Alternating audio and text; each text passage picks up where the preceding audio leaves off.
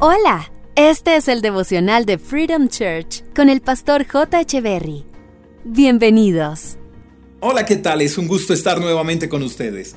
Mateo capítulo 26, verso 41, nueva traducción viviente.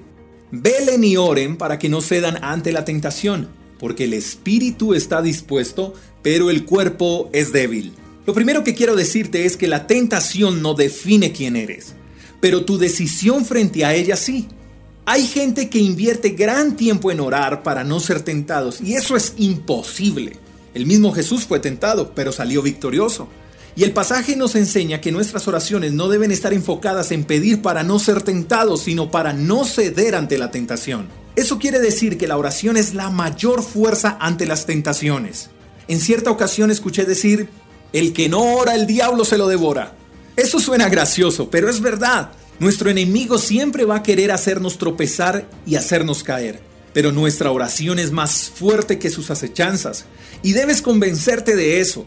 El problema está en que no usamos la oración como de verdad deberíamos usarla. Se nos olvida que es un regalo increíble que Jesús nos enseñó. Así que la tentación siempre estará presente. Constantemente tocará la puerta de tu vida para seducirte, pero cuando ésta esté tocando la puerta de tu mente, no le abras, solo ora y pídele al Espíritu Santo que te dé la fortaleza para no ceder, pero no dejes de orar. Ahora bien, si cedo ante la tentación, ¿qué? Bueno, la Biblia nos enseña que si pecamos, abogado tenemos para con Dios, que es Jesús. No soltemos la oración. Aunque estemos heridos o débiles, un soldado por más herido que esté en batalla no suelta el rifle. Nuestro rifle es la oración. Solo ora, habla con papá Dios en todo tiempo. Dios puede y quiere darte la victoria ante esa tentación que crees que te está venciendo, pero solamente debes orar y verás cómo empiezas a ser fortalecido en medio de la tentación. Jesús venció la tentación y en Él somos más que vencedores.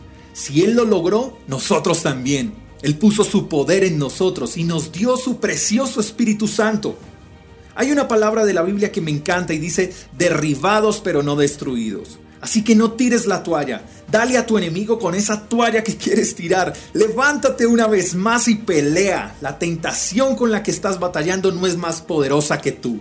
Y si la oración es el arma más poderosa, ¿qué tal si oramos? Amado Señor Jesús, Tú conoces las tentaciones con las que estamos batallando y hemos tratado de derribarlas y hemos tratado de derribar esos monstruos con técnicas que hasta el día de hoy no han funcionado. Pero hoy queremos agradecerte por la poderosa arma de la oración que has puesto en nuestras bocas.